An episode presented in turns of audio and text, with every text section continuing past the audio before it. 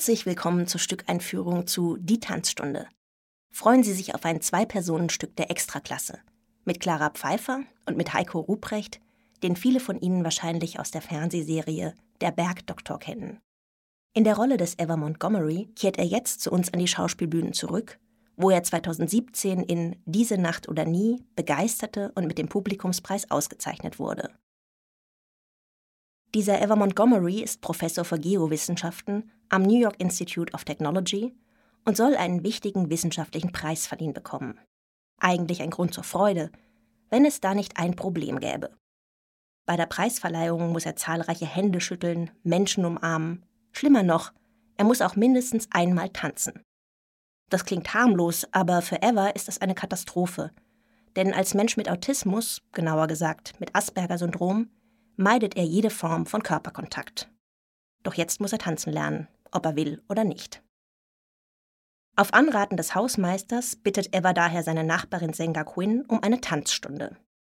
Doch Senga ist keine Tanzlehrerin, sondern Tänzerin. Nach ihrer Ausbildung war sie Mitglied einer renommierten Modern Dance Company und tritt nun in Shows und Musicals am Broadway auf.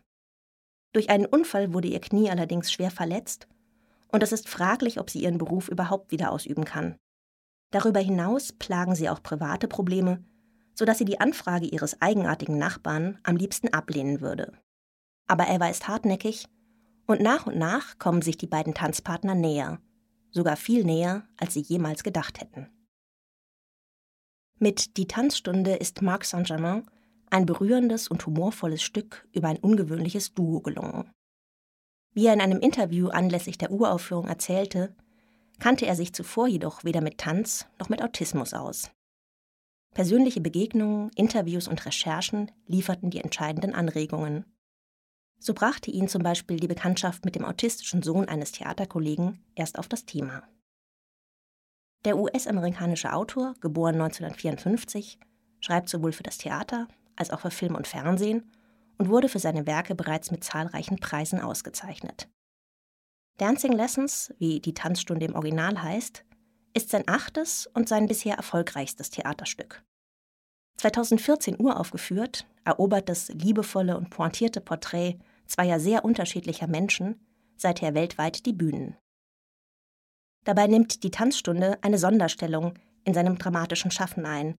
Denn neben Musicals schreibt Marc Saint-Germain sonst vor allem historisch inspirierte Schauspiele, etwa über F. Scott Fitzgerald und Ernest Hemingway, über Henry Ford und Thomas Edison oder über Ruth Carola Siegel, die als Kind aus Nazi-Deutschland floh und später als Sexexpertin Dr. Ruth Westheimer im amerikanischen Fernsehen Karriere machte. Sein 2009 verfasstes Theaterstück Freuds letzte Sitzung wurde 2023 mit Anthony Hopkins in der Rolle des berühmten Psychiaters Sigmund Freud verfilmt. Das Drehbuch für die Kinoadaption hat Marc Saint-Germain selbst verfasst. Außerdem war er unter anderem als Autor und Kreativberater bei der Bill Cosby Show tätig, schrieb als Co-Autor das Drehbuch zum Film Duma, Mein Freund aus der Wildnis und hat zwei Romane sowie ein Kinderbuch veröffentlicht. Sein Theaterstück Die Tanzstunde kommt nun in einer Inszenierung von Martin Schulze auf die Bühne des alten Schauspielhauses. Martin Schulze führt hier regelmäßig Regie, unter anderem bei Maria Stewart, wofür er mit dem Publikumspreis ausgezeichnet wurde, oder zuletzt bei Die Laborantin. Bei dem zeitgenössischen Schauspiel Die Tanzstunde lag der Schwerpunkt seiner Arbeit auf der psychologisch genauen Figurenzeichnung. Gemeinsam mit dem Ensemble hat er die Gedankengänge der Figuren hinterfragt sowie deren emotionale und körperliche Verfasstheit ergründet, um das Verhalten von Senga und Eva nachvollziehbar zu machen.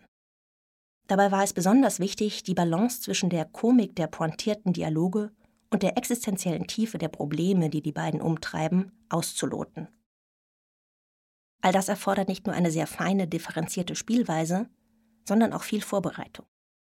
Da die Inszenierung es sich zum Ziel gesetzt hat, zum Beispiel den Autismus nicht vorzuführen, sondern Eva als individuelle und komplexe Persönlichkeit darzustellen, hat sich der Schauspieler Heiko Ruprecht intensiv mit den spezifischen Eigenheiten des Asperger-Syndroms beschäftigt.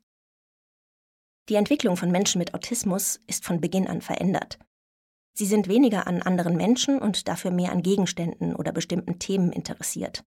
Meistens leiden sie unter schwerwiegenden Wahrnehmungsverarbeitungsstörungen, also zum Beispiel unter großer Geräuschempfindlichkeit. Bei vielen Menschen mit hochfunktionalem Autismus, wie man das Asperger-Syndrom mittlerweile nennt, klingt die Sprache monoton. Die Formulierungen wirken zuweilen etwas pedantisch oder belehrend. Bildhafte Ausdrücke werden oft wortwörtlich verstanden. Auffallend ist ebenfalls, dass die Sprache wenig an den sozialen Kontext angepasst wird. Zudem verwenden sie im Gespräch wenig Gestik und Mimik und der Blickkontakt ist eher flüchtig. Da sie die Gefühle anderer Menschen nur unzureichend wahrnehmen und verstehen können, wirken sie oft kalt und gefühllos, ohne es aber zu sein. Aufgrund dieser sozialen Beeinträchtigungen fällt ihnen die Integration in Gruppen ausgesprochen schwer. Oft geht eine Asperger-Störung einher mit ADHS oder mit Legasthenie. Eine Hochbegabung, die bei Menschen mit hochfunktionalem Autismus manchmal vorliegt, kann den Autismus zunächst maskieren. Aber Autismus ist nur ein Thema des Stücks. Es gibt noch viele mehr. Daher hat sich die Schauspielerin Clara Pfeiffer vor allem mit der existenziellen Situation auseinandergesetzt, in der sich Senga befindet.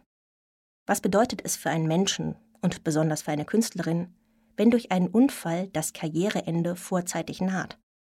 Wenn der bisher alles überstrahlende Lebensinhalt wegzubrechen droht? Und wenn sich alle Hoffnung auf die vage Chance einer Operation stützt, die lebensgefährlich ist?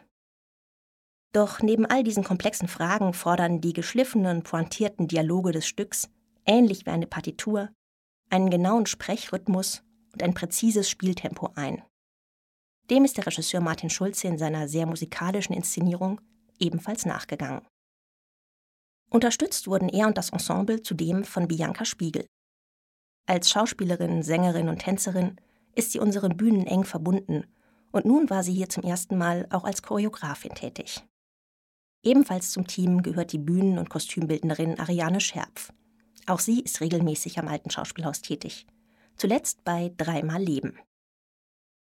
Da die Tanzstunde zum größten Teil in Sengas New Yorker Apartment spielt, hat sie hierfür einen Bühnenraum gestaltet, der realistisch und abstrakt zugleich ist. Eine Wohninsel abgegrenzt von der Außenwelt, in die sich Senga zurückgezogen hat. Die Isolation, in der sich beide Figuren befinden, wird durch die gitterähnliche Ummantelung des Bühnenraums noch verstärkt. Erst nach und nach gelingt es Senga und Eva, aus dem jeweils eigenen Käfig auszubrechen. Daher wartet auch das Bühnenbild mit einer raffinierten Veränderungsmöglichkeit auf, um sich nicht nur in eine Tanzfläche zu verwandeln, sondern sinnbildlich auch den Schritt ins Offene, in ein neues Leben zu ermöglichen. Freuen Sie sich also auf ein berührendes und humorvolles Schauspiel mit einer exzellenten Besetzung.